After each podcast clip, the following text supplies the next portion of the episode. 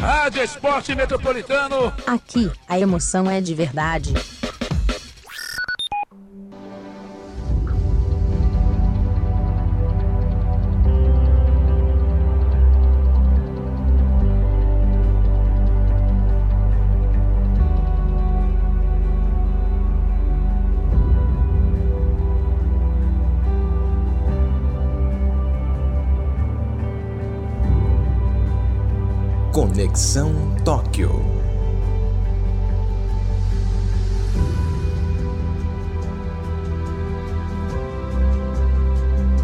Os Jogos Olímpicos são mais do que somente esporte.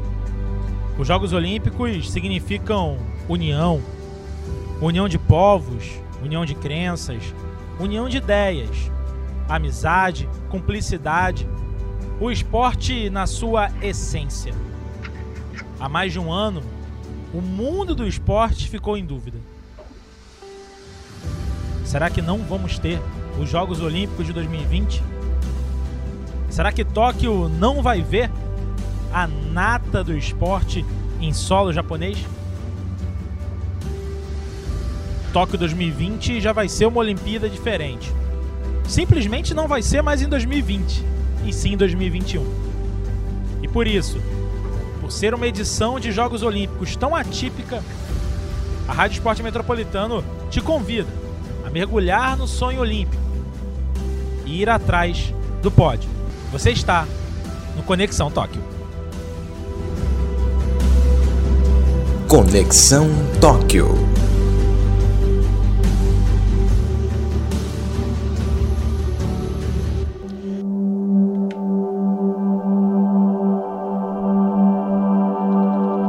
Muito boa noite para você conectado na Rádio Esporte Metropolitano, 7 horas em ponto desta segunda-feira, dia 31 de maio de 2021, cada vez mais próximo os Jogos Olímpicos de Tóquio. Estamos chegando perto, estamos chegando perto, menos de dois meses para a gente ter o início do, das competições em Tóquio para as Olimpíadas de 2020, que obviamente sendo realizadas em 2021. Um bom dia, uma boa tarde, uma boa noite para você conectado pelo Spotify, pelo Deezer, pelo Anchor FM, pelo Google Podcasts ou pelo seu agregador de podcasts preferido. Esse é o sétimo episódio do Conexão Tóquio e a gente vai trocar uma ideia hoje sobre ciência. E para falar sobre ciência é sempre bom a gente ter a, a o, o, a ideia, né? É sempre bom a gente ter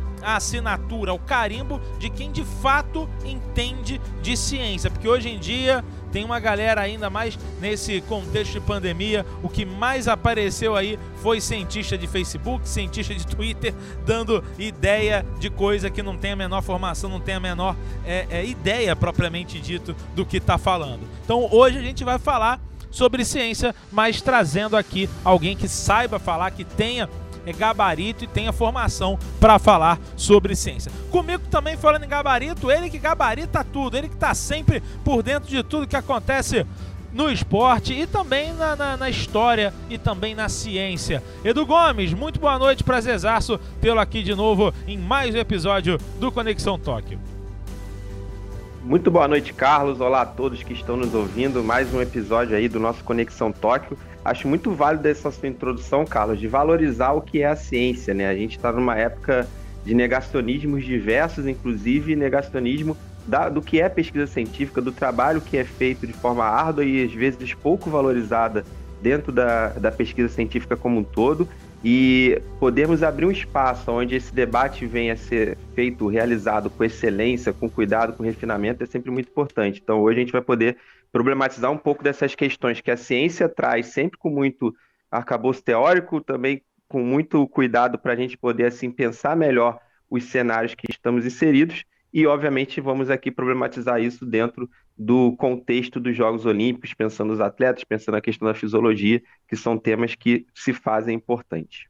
Pois é, e aí a gente está falando de um ano completamente atípico, uma preparação completamente atípica que os atletas jamais tiveram condições, jamais tiveram uma situação como essa, né? É tudo muito atípico. Ficaram muito tempo sem treinar. O ciclo olímpico entre 2016 e 2021 foram é, esse ciclo, né? Foi de, de cinco anos e não de quatro. Um ano a mais na de, alguns atletas já veteranos pode pesar muito. Enfim, tem vários assuntos que falam sobre como é atípico, como está sendo atípica esta preparação para os Jogos de Tóquio. Por isso, hoje a gente está recebendo aqui no Conexão Tóquio o Carlos Erdi, ele que é doutor em Educação Física, fisiologista e é ex-coordenador científico do Clube de Regatas Vasco da Gama. Erdi, prazer enorme tê-lo aqui com a gente, muito boa noite. E a primeira pergunta que eu te faço, cara, gente, o que, que, a ciência fala em relação a uma disputa de Jogos Olímpicos em meio à pandemia, sobretudo sobre a ótica da educação física e da fisiologia. Muito boa noite, Erdi. Prazerzaço tê-lo aqui com a gente. Nossa, prazer é todo meu, Carlos Alexandre. É, boa noite a todos os ouvintes, boa noite, Eduardo Gomes. Um prazer imenso estar aqui falando para vocês. E olha, esse tema realmente é um tema é, extremamente recente, né, delicado, mas é, a ciência ela tem é, um processo muito bem definido, né, que é se trabalhar em cima das evidências mais recentes, de acordo com as suas hierarquias né, científicas. E quando a gente né, fala a questão do esporte, que vem já sido é, praticado nos últimos meses, é, a gente percebe todo uma, um protocolo, uma diretriz, né, para que esses jogos ocorram da melhor forma nas medidas de segurança. Acho que um, um grande exemplo que é, acompanhamos nos últimos meses foi os jogos da NBA, né, que tiveram aí por sua vez é, toda uma organização, uma bolha, e, consequentemente, conseguiram né, chegar nas suas fases finais dos seus campeonatos, nas suas, nos seus playoffs. E acredito que a Olimpíada ela terá condições, sim, o evento terá total condições de ser realizado, é, oferecendo aí total segurança para os atletas. O grande problema são que atletas é, possuem toda uma estrutura é, para chegar nessa Olimpíada, que são estruturas, obviamente, né, modelos, planejamentos diferentes entre si. Então, acho que esse é o ponto principal né, da, da Olimpíada que ocorre nesse ano. Mas o evento provavelmente ele terá todas as é, questões, né, todas as diretrizes sanitárias, protocolos é, coerentes né, para que o evento ocorra da melhor forma e oferecendo segurança tanto para os atletas também quanto para os profissionais envolvidos né, no esporte. Erdi, muito prazer estar falando contigo, muito obrigado por estar ter aceito o nosso convite para participar dessa edição aqui do Conexão Tóquio.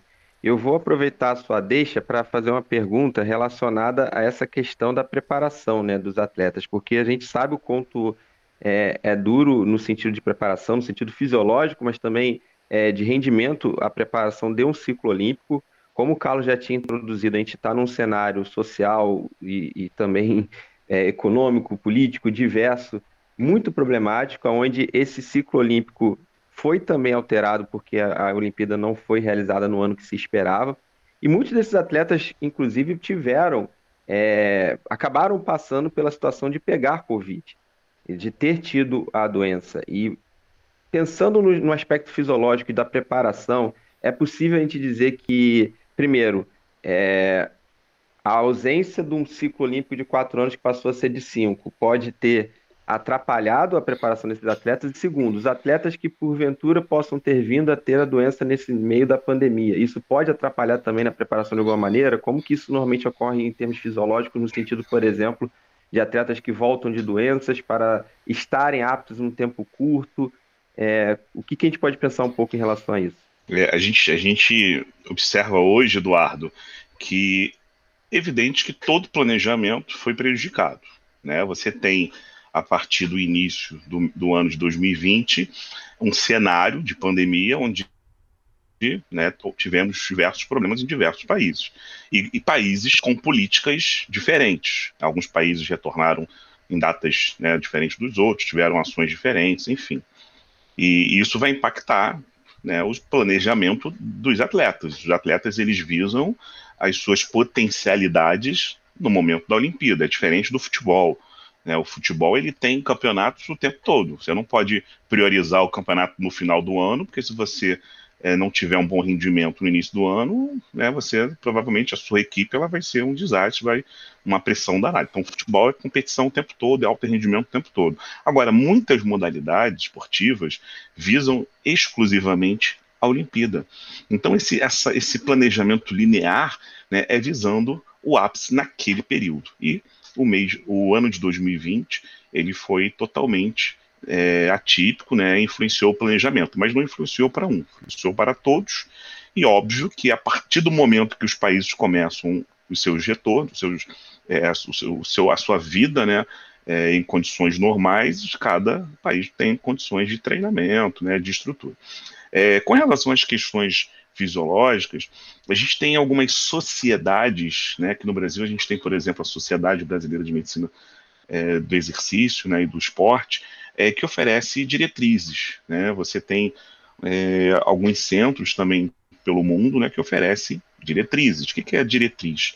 A partir do momento que, a, que os estudos começam a sair, começam a mostrar os relatos de caso, né, as causalidades da doença com o corpo humano, as ações, né, as tomadas de decisões começam a ser dissipadas também né, pelos atletas. Então, o que a gente sabe é que essa, essa, esse vírus, né, ele causa, claro que a grande maioria é sintomática, a gente tem poucos casos de atletas é, em estados críticos, mas os atletas possuem, alguns atletas possuem é, lesões miocárdicas, né, algumas microlesões, alguns problemas que podem até se agravar, e essas sociedades estabelecem esses quadros, esses quadros clínicos no, no conceito leve, moderado ou grave.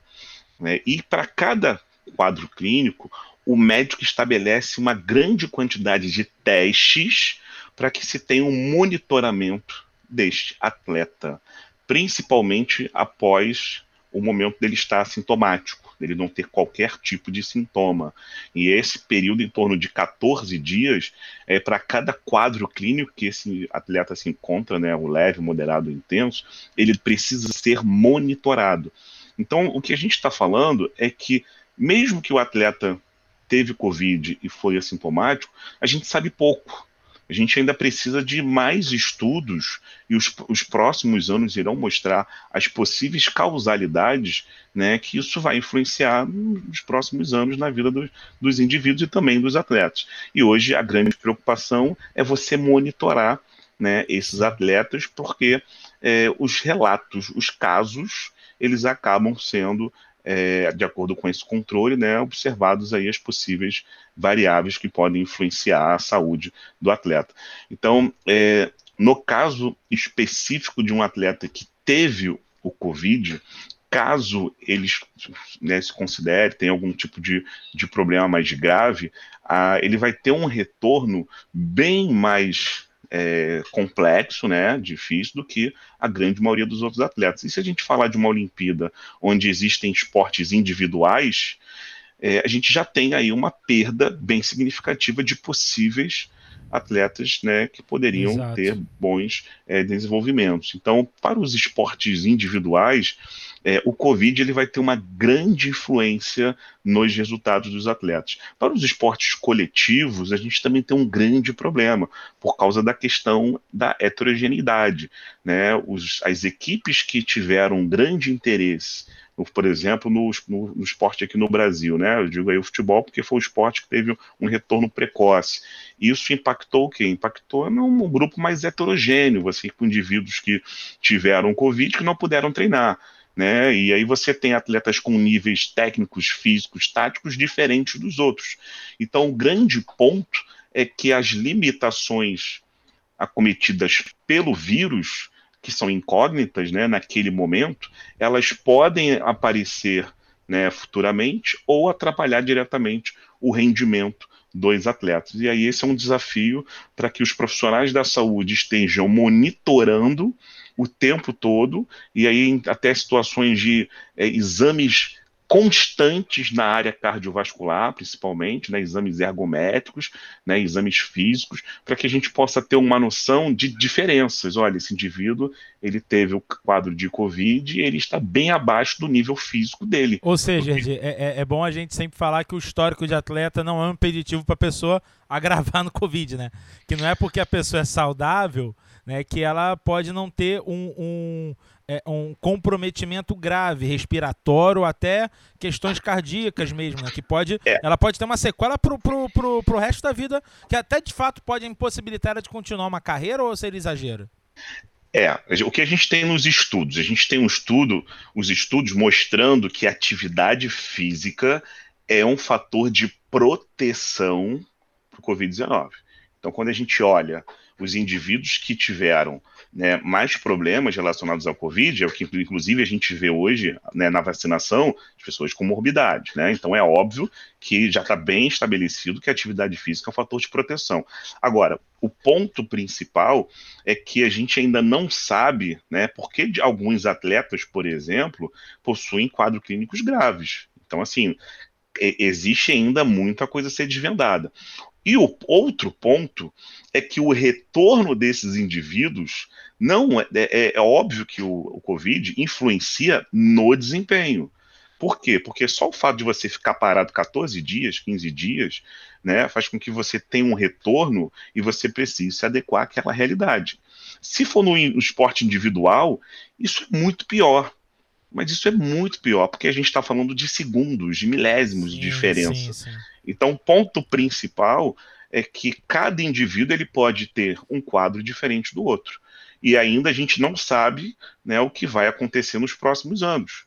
Porque a gente tem aí é, variantes, né, a gente tem diversas situações. O que a gente sabe é que o vírus ele não vai acabar nem tão cedo. Esse é um ponto que a gente tem total, né, a ciência ela tem total noção sobre é. esse, esse, cenário. E agora o que cabe é que os pesquisadores, inclusive é, as confederações, elas possuem diretrizes para auxiliar os profissionais do esporte, profissionais da saúde, a atuar da melhor forma possível. É, tem um caso aqui que eu até separei aqui para a gente ver aqui, que é o caso da uma cirurgiã dentista, ela é lá de Presidente Prudente, a Raquel Trevisi. Ela tem 38 anos, né? E ela ficou 30 dias internada é, para é, combater, né, para tratar a Covid-19. Não, mas ela, ela é uma é uma cirurgia dentista. Só que ela é competidora nacional de CrossFit. Ela é uma competidora de CrossFit. Ela perdeu 25 quilos durante os 30 dias em que ela esteve internada. Então ainda é um grande mistério como, como o Erdi falou é, é, brilhantemente, ainda é um grande mistério como que a doença vai agir em cada organismo. E a gente tratando do esporte de alto rendimento, né, Erdi, é, eu queria a sua opinião em relação aí, é, é um tema muito polêmico, é, e eu, você fica à vontade se você é, achar melhor é, é, você não, não, não, não, não comentar, mas a questão da vacinação dos atletas.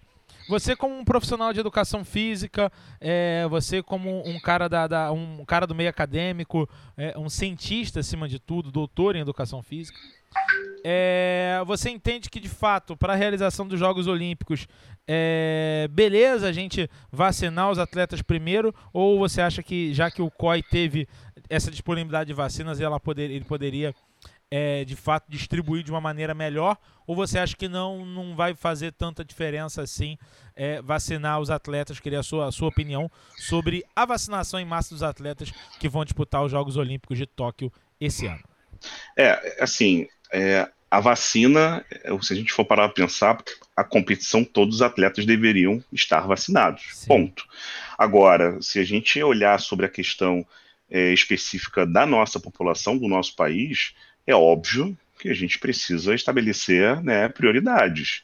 Não que o esporte não seja uma prioridade, mas você tem né, uma política visando os indivíduos que precisam é, e necessitam né, de uma vacina por causa do seu risco de vida. Né? Então, se a gente é, for olhar em termos de vacinação, é evidente que todos os atletas podem né, estar vacinados de acordo com os seus calendários para a prática da competição. É, caso isso não ocorra, é, será que todos os as equipes terão o mesmo acesso à vacina? Será que vai ser só uma, um comitê olímpico, né, nacional, o outro não? Então, assim, é, é difícil você estabelecer é, esses critérios, porque isso vai influenciar o rendimento. Se eu tenho uma, um indivíduo que ele inicia a competição, de repente, de um país né, que não tive, teve a vacinação, ou um tipo de, de, de, estratégia diferente, durante o evento ele contrai o Covid, né, o, o, sintoma, ele vai ter a perda lá do seu, né, da, sua, da, sua, da sua competição. É, se você me perguntar, você é a favor dos atletas é, vacinarem antes de alguns indivíduos aqui no nosso Brasil, óbvio que eu, eu, sou contra, né? Primeiro, eu sou a favor dos indivíduos que estão necessitando de acordo com é, o calendário. Os atletas é, precisam se enquadrar dentro né, de, de, uma política visando a vacinação de todos. Não adianta uma equipe de futebol ir para um outro país e se vacinar, e quando todos os outros aqui não estão vacinados. Então, assim, é, a gente precisa organizar isso de uma forma melhor. E esse problema, é, por incrível que pareça, Carlos Alexandre, é, as tomadas de, de, de, decisão por parte da política pública ou política privada, ela tem que ser é, é, é vinda através da evidência científica, né, dos estudos, dos pesquisadores, porque ali não haverá conflito de interesse. E o grande ponto que a gente tem visto dentro desse desse assunto são os interesses, o próprio interesse da indústria, né, o, o próprio interesse do, do marketing. Então, ao meu ver, o que a gente tem hoje é uma competição que todas essas variáveis irão influenciar a coisa mais linda que a gente vê, que é o pódio, o momento do atleta vencer, né, com seu esforço, e talvez essa heterogeneidade, né, essas diferenças entre os atletas, né, entre as suas políticas vai, vai influenciar diretamente né, muitos resultados. Edi, eu vou Oi. aproveitar, vou aproveitar esse, esse tema para avançar também numa questão, porque assim, é, eu concordo contigo no sentido de pensar que a prioridade na vacinação ela tem que ser de fato não por um suposto privilégio do atleta é, só por ser atleta ou só por estar indo disputar algo em outro país é, receber a vacinação por fora, mas no último dia 6 de maio, o Comitê Olímpico Internacional ele tinha entrado no acordo com o laboratório Pfizer, né, onde tinha se estabelecido uma vacinação em massa dos atletas com o, o laboratório distribuindo ou se colocando como responsável para fazer essa distribuição, né? Ao mesmo tempo, o, o, comitê organizador dos Jogos Olímpicos de Tóquio, eles não estão colocando essa vacinação como algo obrigatório. É, vai se ter, como você mesmo destacou, né, modelo NBA, tentar se fazer uma bolha maior possível. Só que, de certa maneira, a gente já vai estar falando de um cenário de, querendo ou não, de entrada de um fluxo de atletas dentro de um país gigantesco no contexto da pandemia. O Com debate do, é, é, que a gente, te, a gente já teve outras oportunidades aqui do Conexão Tóquio de debater se é viável realizar os Jogos Olímpicos ou não nesse contexto de pandemia, se é a melhor decisão ou não. Mas uma vez decidindo que os jogos vão acontecer, como de fato já sabemos que irá, é, é, é, inegável que a entrada não só do público, mas principalmente de atletas no Japão vai ser um fluxo de pessoas muito maior do que o, o normal. Mesmo com a bolha que pode vir a ser criada para tentar se realizar os jogos da melhor maneira possível e mais segura possível, sabemos também que os riscos sempre existem. Será que, aí pensando numa perspectiva aqui que vai dialogar do, da questão do esporte com o social, qual seria a sua opinião, por exemplo, da vacinação ser aprovada como uma forma de tentar também proteger a população japonesa? Porque, assim, o Japão está longe do Brasil em termos de, de, de, número de casos e mortes, né? O Brasil está muito à frente, até porque a gente não tem como comparar demograficamente os dois países. Mas fora outras questões do nosso cenário nacional, né? Mas o Japão tem uma média de 5 mil infectados e 60 mortes diárias de Covid-19 desde o início da pandemia, de acordo com os dados.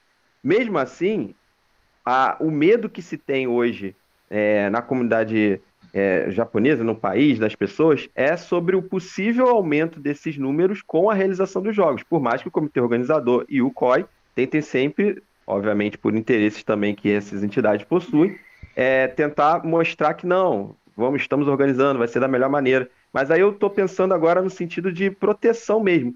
E saber um pouco da sua opinião acerca disso, né?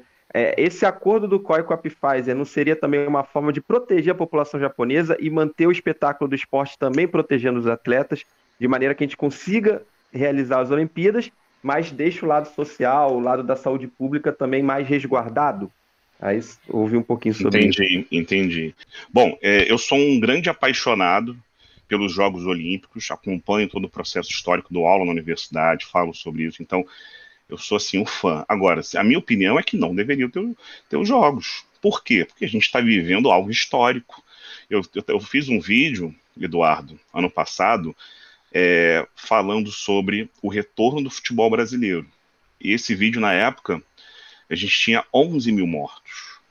É, quando você tem um, um, um, cenário de terrorismo em qualquer jogo, em qualquer evento, isso mexe muito, isso impossibilita, na mesma hora, né, que os, os responsáveis não realizem jogos ou eventos. Então, o, o que eu estou querendo é, é, colocar em questão é que, a partir do momento que eu tenho exposição, pessoas é, num ambiente né, em grande quantidade que possa ter exposição do vírus, casos do vírus, eu tenho um valor de letalidade. A letalidade ela pode ser 2%, 3%. A cada 100 casos, eu tenho tantos indivíduos que morreram. No Brasil, a gente já teve letalidades de 3, 4, 5, né? Quando aqueles dados não eram dados ainda tão organizados, a gente chegou até até 9%. Né? Então você tem um percentual de letalidade, pessoas morrem por isso. É, se você cria uma estratégia como uma bolha, né, e você tem uma estrutura de testagem, como a NBA fez, você minimiza qualquer tipo de risco. Mas a, quando você coloca indivíduos transitando na malha aérea, né, exposição, você tem o risco, e a gente tem que pensar na questão do risco. Então, a minha opinião é que o, o que de repente poderia né, fazer um, que uma Olimpíada, uma Copa do Mundo não fosse realizada? Uma pandemia, como a gente está vivendo. Agora, a gente tem muita questão econômica, né? Então, assim, eu, a gente é difícil precisar, né, como é que vai ser o cenário. O Japão provavelmente vai ter uma, uma política exemplar em termos de organização, a gente sabe disso, mas há riscos, né? A gente tem aí possibilidades de pessoas serem contaminadas e também de pessoas morrerem. Então, ao meu ver, é, ainda acredito que não seja o momento né, do retorno, tendo em vista que todos os países, em média, possuem políticas diferentes e por mais que você ainda fale da testagem, a transmissibilidade, que é o ponto-chave, né, ela é muito desconhecida. Você encontra coronavírus no esgoto, no, no calçado, é, você quando está correndo, no, você espirra, você transmite até 20, 50 metros de distância pelo, pelo aerosol. Então, assim, tem as novas variantes. É, eu não sei, eu, a meu ver, pelo que eu é, acredito e penso e estudo, eu acho que é o momento da gente focar primeiro num, numa grande quantidade na população e dos atletas vacinados, e, e com isso o esporte gerar um exemplo né, para a população, que eu acho que esse é um momento muito importante. Os anéis olímpicos representam a união dos povos. Você tem um, um, um, país que você é exemplo em termos né, da sociedade com relação às suas políticas, e você tem outro país que, como o nosso, que é uma confusão, né, danada, uma confusão absurda em termos de organização, de a política, a crise política é na, é, fica na frente da crise sanitária. Então, eu não sei, eu, eu penso que é, a gente gosta de assistir, eu gosto de ver os jogos, eu sou apaixonado, mas não sei se é o momento, né? Tendo em vista que muitos atletas não terão as suas potencialidades e também as pessoas irão assistir. As pessoas vão para o barzinho, as pessoas vão, né? Pra, esse, esse, é, a confraternização ocorre no momento de um evento esportivo. E será que aqui no Brasil o retorno do futebol não influenciou também muita coisa? As pessoas irem ah, rapaz. ao ambiente? Final do Campeonato Carioca, passei num bar aqui, fui levar minha, minha esposa no plantão é, passei aqui de volta e aí aqui na esquina tem um barzinho, amigo. É máscara, distanciamento social, isso não existe. Galera se juntou pra, pra, pra ver o jogo e vida que segue, enfim. E aí a gente tem que contar também com a, com a, com, a, boa vontade das pessoas, que às vezes é muito complicado. Erdi, voltando a, a, gente falar de novo de preparação de atleta, é, vamos, vamos imaginar um. um eu, eu tava vendo no outro dia no, no Esporte Espetacular uma nadadora que conseguiu o índice olímpico que ela passou a, a não conseguir nadar no clube, né? Por, porque o clube fechou devido à pandemia. E aí ela pediu uma autorização para nadar na piscina do condomínio, que obviamente era muito menor do que a piscina é, do clube. E aí não tinha a temperatura adequada, era meio do ano, ela ela, ela ter entrado numa, numa, é, uma, numa hipotermia, porque a temperatura não, não, havia aquecimento na piscina do condomínio, enfim. Outros atletas tiveram que improvisar é, locais, por exemplo, ginastas, tiveram que improvisar é, é argolas em casa, o cavalo, enfim, outras coisas em casa para tentar fazer exercício. É, é, atletas de luta tiveram que treinar somente parte física. Como que a fisiologia é, é trabalha para minimizar contusões no caso de atletas que ficaram tanto tempo ociosos ou treinando de uma maneira inadequada. Existe alguma forma de trabalhar esses atletas minimizando esses danos? Porque eu imagino a gente pegando o caso do futebol, quatro meses sem jogos. Acho que nenhum atleta profissional tinha ficado tanto tempo sem jogar ou sem treinar. Podia até estar machucado, mas sem estar no dia a dia do futebol tanto tempo. Isso também aconteceu com outros esportes. Como que você trabalharia, como que a fisiologia enxerga isso, como que ela pode trabalhar para minimizar os danos desse tempo que os atletas ficaram parados? Nossa, excelente assunto, né, para a gente abordar. Tendo visto que até o esporte amador, né, a pessoa que pratica, praticava naquele momento ali o esporte na academia, na própria é, Eu rua, tô há um quadra, ano sem papelada. Um ano sempre futebol, né? Desde março e... do ano passado sem jogar bola. E qual é o ponto? Eu não sei se, se, se tem muita qualidade, né, Carlos Alexandre? Se está fazendo Olha, muita sou, falta. Eu sou, eu sou um bom goleiro. Se chutar pro lado esquerdo, porque eu não sei cair pro lado direito. Aí a gente tem um problema. Mas tirando Ah, isso, a então. gente engana. Ah, entendi, entendi. Olha, o que aconteceu ano passado é, foi que a partir do momento que é, a gente teve um aumento significativo no número de casos, é, a gente não tinha estudo, todo mundo ficou com certo, uma certa tensão, medo, e a gente ficou em casa.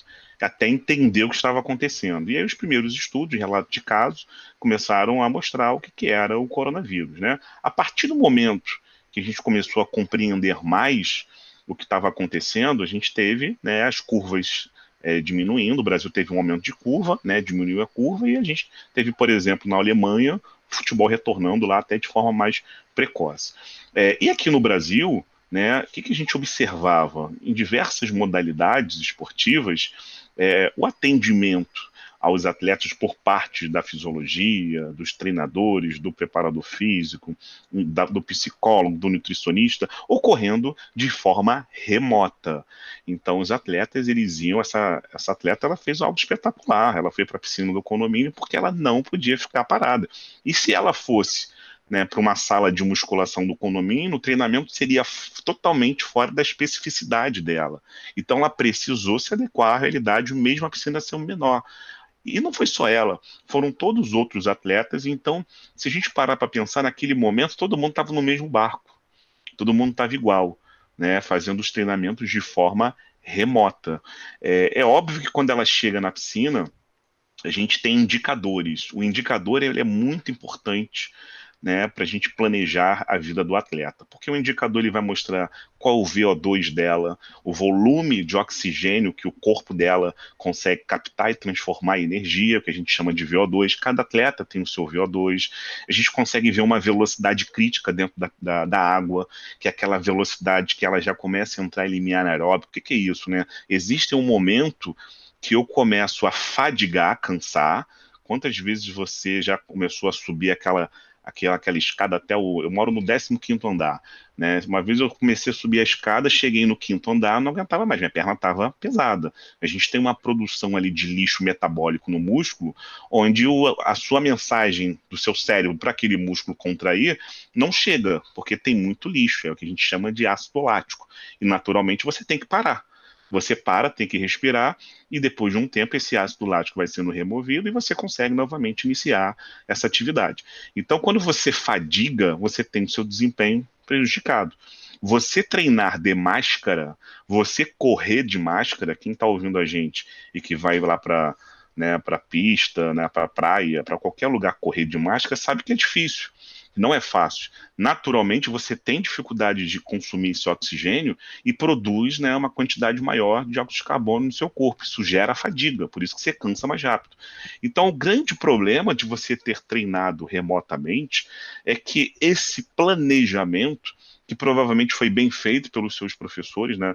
no caso dessa nadadora, sua comissão técnica deve ter organizado em conjunto com ela, visando ela manter né, o, o seu desempenho, mas é óbvio que houve perda né, específica da piscina, né, da, da, do nível competitivo, do estresse, a questão mental. Então, algumas perdas esse indivíduo tem. Mas até um certo momento, todos tiveram.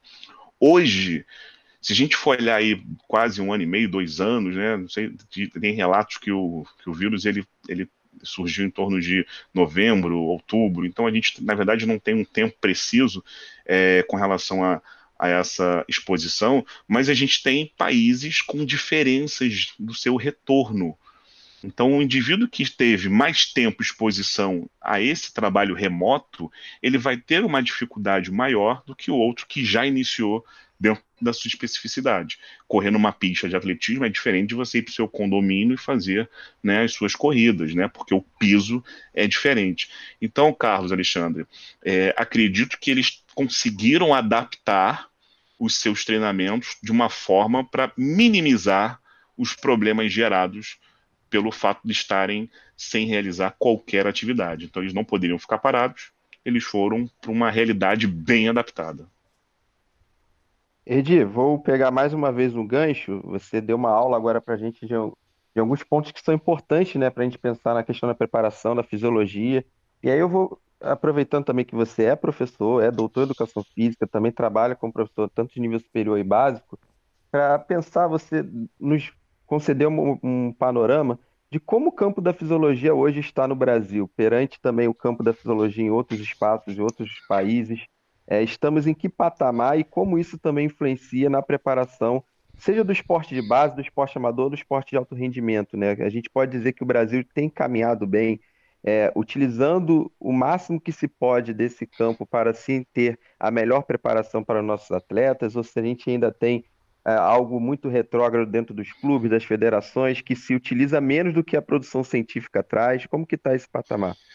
Cara, muito legal falar sobre isso. Eu acho que a gente tem dois cenários no nosso país: é, o esporte profissional e o esporte amador. O esporte profissional se chama futebol. Futebol direcionado a algumas equipes, né? A gente vamos, colocar aí 10 equipes, 15 equipes, juntando Série A, Série B, no máximo. E a gente tem esses, essas equipes que possuem é, planejamentos anuais, né? Porque a grande, o, o, Brasil tem mais de 700 clubes de futebol e a grande maioria é amadora. Mas se você olhar as equipes da Série A, Série B, você tem equipes com bons profissionais na fisiologia e estrutura na fisiologia. Agora, se você for olhar o esporte de uma forma geral, é, não se tem estruturas básicas. Né? A gente tem dificuldade em diversos cenários, dificuldades em é, em programas, em diretrizes da, da, própria empresa, né, em condutas da própria empresa, de salários aos atletas. Então, a, a, o nosso país tem uma realidade precária em termos de oferecer um bom RH, porque um bom RH, bons profissionais são caros. E diversos clubes possuem dificuldades básicas financeiras. Né? E a gente está falando que o que sustenta esses clubes, na maioria das vezes, por isso que eu falo que o futebol ele acaba sendo profissional nesse sentido, porque você tem né, aquele pilar da própria televisão, dos patrocínios, de vendas de atletas que conseguem sustentar esses clubes. Mas os clubes amadores, essa galera que vai para a Olimpíada, essa galera sofre. Essa galera não tem estrutura, essa galera não tem metodologia na maioria das vezes, né? Não tem é, um, uma nutrição, não tem um psicólogo. Então, quando você vê um atleta brasileiro indo para a Olimpíada e ganhando medalha, isso é inacreditável. Isso é uma coisa assim inacreditável, porque é muito difícil, né, que esse atleta consiga ter sucesso né, em competições internacionais, porque não há qualquer tipo de política privada ou pública visando a formação de atletas a longo prazo nas modalidades olímpicas, nas modalidades esportivas. A gente, tá, a gente tem muito mal né, uma política aí para o futebol que depende dos clubes. E eu falo dos clubes dos clubes grandes, né? Que E o formam esporte, né. Ed? E o esporte é um instrumento de inclusão social tão grande, né, cara? A gente poderia, a gente tem um potencial, até pela, pela questão geográfica, pela quantidade de, de pessoas, de número de habitantes que a gente tem no Brasil, é, a gente tem um potencial olímpico muito grande. Você pegar países como Cuba, é, é, é, é, que é um, um país eco pequeno na América Central, com uma condição socioeconômica muito pior do que a do Brasil, é, é, e consegue ser uma potência olímpica. E o Brasil não consegue justamente por isso. A gente não investe em esporte, a gente não investe em categoria de base. A gente conversou no episódio anterior com é, o Marcelo Vigo, é, Vido, perdão, que é, é, diretor de esportes olímpicos do Flamengo, e ele falou que assim é, é, é, não tem nenhum tipo de financiamento do Estado, é os clubes fazendo alguma coisa quando dá para fazer. Né? E, É e a gente perde uma oportunidade né, de, de, de, É de- de formar atletas. A gente acaba sempre, em vários episódios, a gente acaba vindo para esse para esse, pra esse assunto, porque justamente é, é, causa espanto em quem, em quem milita no esporte é, é, de a gente conseguir tantos atletas olímpicos é, é, com medalhas olímpicas, mas a gente não investe. E, e- e a gente não investe nem na preparação, nem é, na, na criação, na base, nem na preparação desses atletas, como você está falando, né? Sob o ponto de vista fisiológico, né? É verdade. E eu vou te dar exemplo, você falou de Cuba, eu vou te dar exemplo de três países: Estados Unidos, China, tá? E a antiga é, União Soviética. Vamos colocar a antiga União Soviética, porque hoje a Rússia ela não tem o mesmo modelo né, de formação. Mas quando. A Rússia, inclusive, nem vai disputar essa edição de jogos, né? É, por isso que eu falei né? a antiga União É. Soviética. É. Mas quando você olha a antiga União Soviética, e na época também o próprio Estados Unidos, aquela época da Guerra Fria, é, o que aconteceu muito na União Soviética? Uma um grande desenvolvimento é, na busca de organização no planejamento do atleta. E com isso, eles investiram em teorias, em ciência e criaram métodos. E um método criado por um grande estudioso, né, que é o Matviev, que ele criou um método linear de periodização. Os Estados Unidos, né, também querendo mostrar o poder na própria Olimpíada, no quadro de medalhas, criou também os seus métodos de treinamento. E a gente via durante muito tempo, lá nas décadas de 80, 90, a gente viu o quê? Quadro de medalhas, Estados Unidos e União Soviética. Né, os mais velhos vão se lembrar disso. É, e agora a gente viu a China.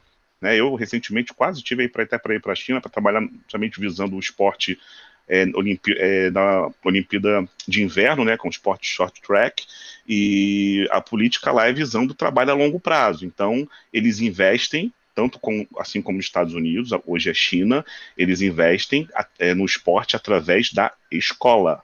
Então, a escola, sendo integral, o aluno, ele pratica esporte todos os dias.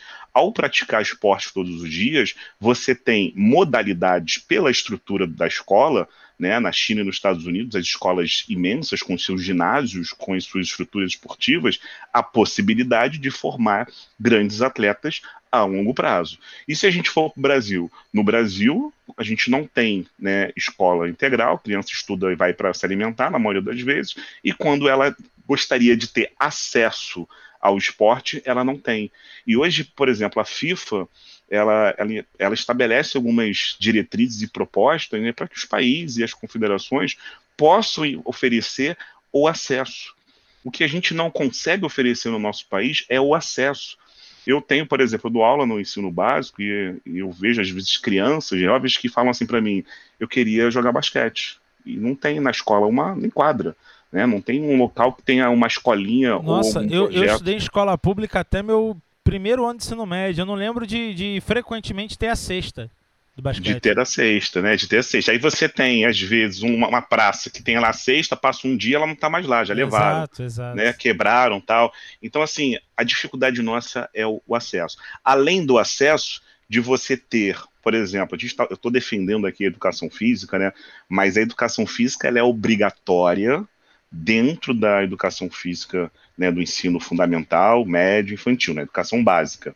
A gente não tem professor de matemática, como é que a gente vai ter professor de educação física? Sim. Então, ao, ao não ter a grande preocupação de investir né, nas, e eu estou falando do esporte, só que a gente tem uma população acima do peso, 60% dos adultos é, acima do peso, 80% sedentários, que, por exemplo, o sedentarismo influencia diretamente em casos né, com pessoas com problemas do Covid, a questão também da obesidade. Então a gente talvez tenha um grande problema na nossa população, porque nós temos uma população que não pratica atividade física. Mas, Carlos Alexandre, será que na, na, quando você era lá da escola, né, você tinha oportunidade de praticar todos os dias? Provavelmente uma aula por semana. Eu, né? eu, eu lembro, eu fui, assim, eu cresci em projeto social em relação ao esporte. Legal. Eu tinha um projeto social do Zico, eu morava na Água Santa, zona norte da cidade do Rio de Janeiro, e tinha um projeto do Zico, e tinha um projeto, era, era, era da Prefeitura do Rio, junto com a Sendas. Inclusive, depois deu origem à Copa Sendas, que por muito tempo Legal. foi uma competição aí é, é, de futebol é, Sim, de base, sim, né? Enfim, é, é, ela foi antes, antes mesmo até do que da Taça das Favelas. E eu lembro que eu, eu, eu sempre comento isso. Eu, eu, eu tive, fui criado é, numa é, próxima favela, no pé da favela, no pé do, do 18. Eu tive amigos que infelizmente é, é, entraram pro, pro, pro tráfico, é, que acabaram cometendo pequenos delitos. E eu lembro que, assim, óbvio que tem a questão de formação, de família, mas eu não tinha tempo, eu não tinha tempo para pensar nesse tipo de coisa. Porque eu lembro que é, é, segunda, quarta e sexta era. Minto, minto. Segunda e quarta era futsal. Terça e quinta era futebol de campo. E quando eu saía de segunda a quinta, tinha um outro projeto social de uma igreja que eu fazia judô. Então, eu, Nossa, não, que eu, não tinha, eu não tinha nem tempo. Tanto que depois que eu entrei na minha primeira graduação, que eu fui deixando de fazer exercício, hoje eu sou uma pessoa, eu tô dentro dos 60% obeso e 80% sedentário. Hoje eu sou um cidadão de 29 anos, com 110 quilos, que, que se der uma corrida ali para pegar o lanche ali fora, eu vou ficar cansado. Enfim, então assim, é, é, é importante mesmo a gente falar de, de, de, de esporte, de, de educação física e de como a Olimpíada ela pode sempre na, na Olimpíada é, é criar uma expectativa da galera voltar a fazer exercício, olhar um esporte, Ô, achar ô, interessante. né? Ô, Carlos, é, eu acho assim, a Olimpíada, ela tem que deixar um legado Sim, né, e principalmente compreender né, essa diferença entre os povos, que são diferenças gritantes. Então a gente chega, por exemplo, no Japão, né, onde eles vieram, por exemplo, aqui na Copa do Mundo e recolheram o lixo após sair do estádio. né. Então, assim, a gente tem que entender né, que a gente vai lá para uma Olimpíada, vai competir uma Olimpíada com os nossos atletas com um nível né, social, mental, bem diferente de outros lugares do mundo.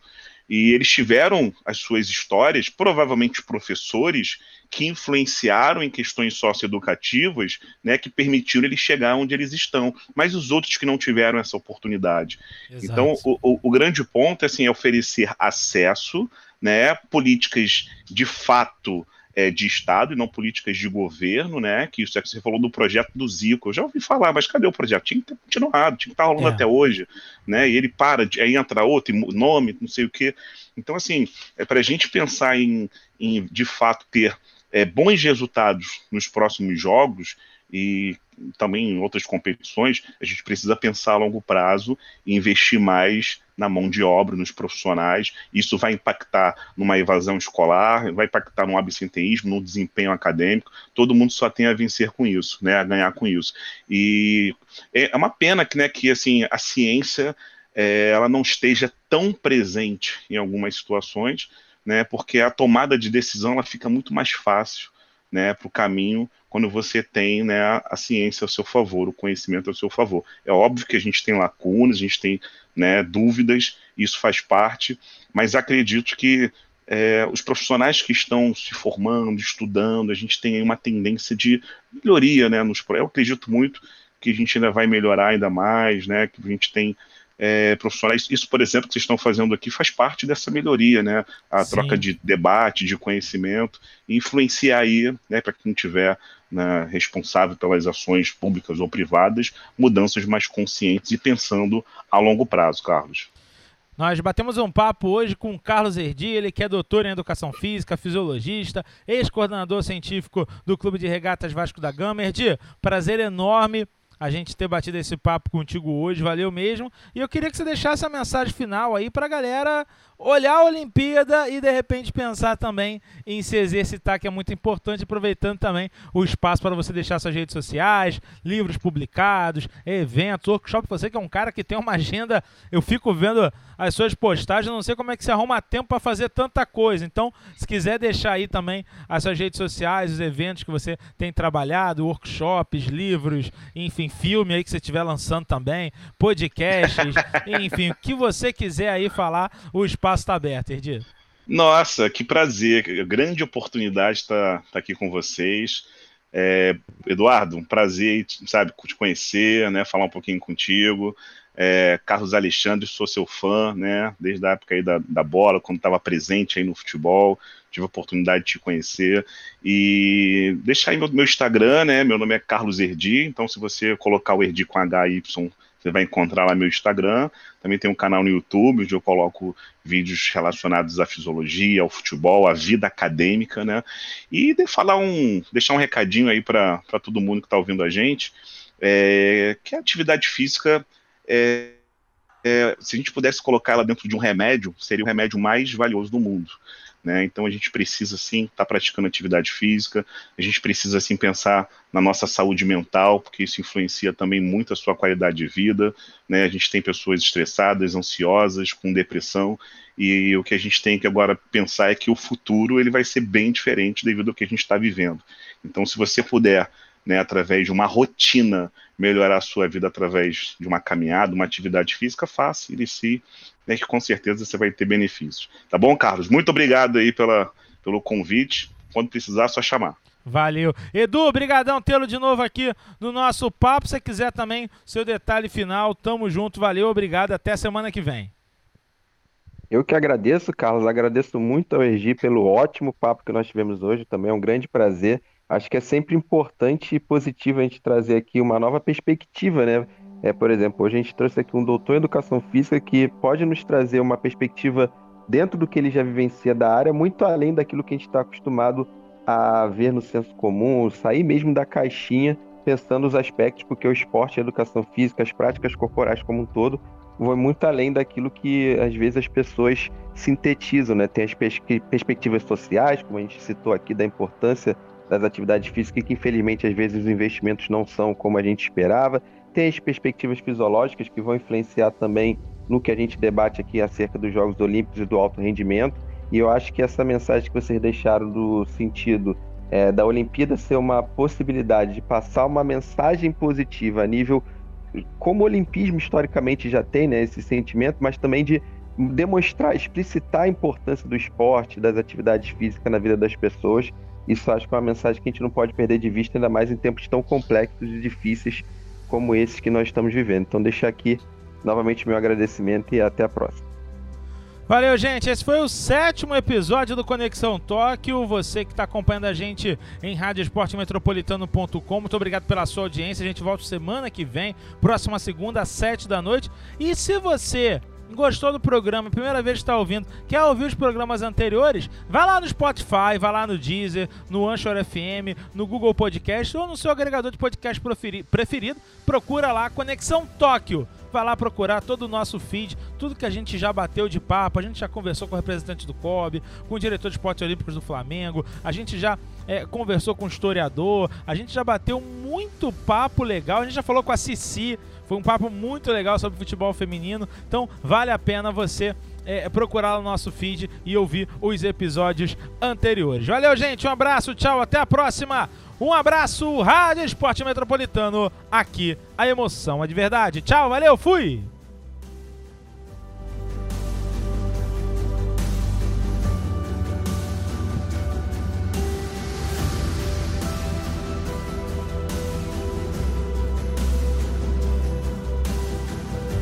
Rádio Esporte Metropolitano. Aqui, a emoção é de verdade.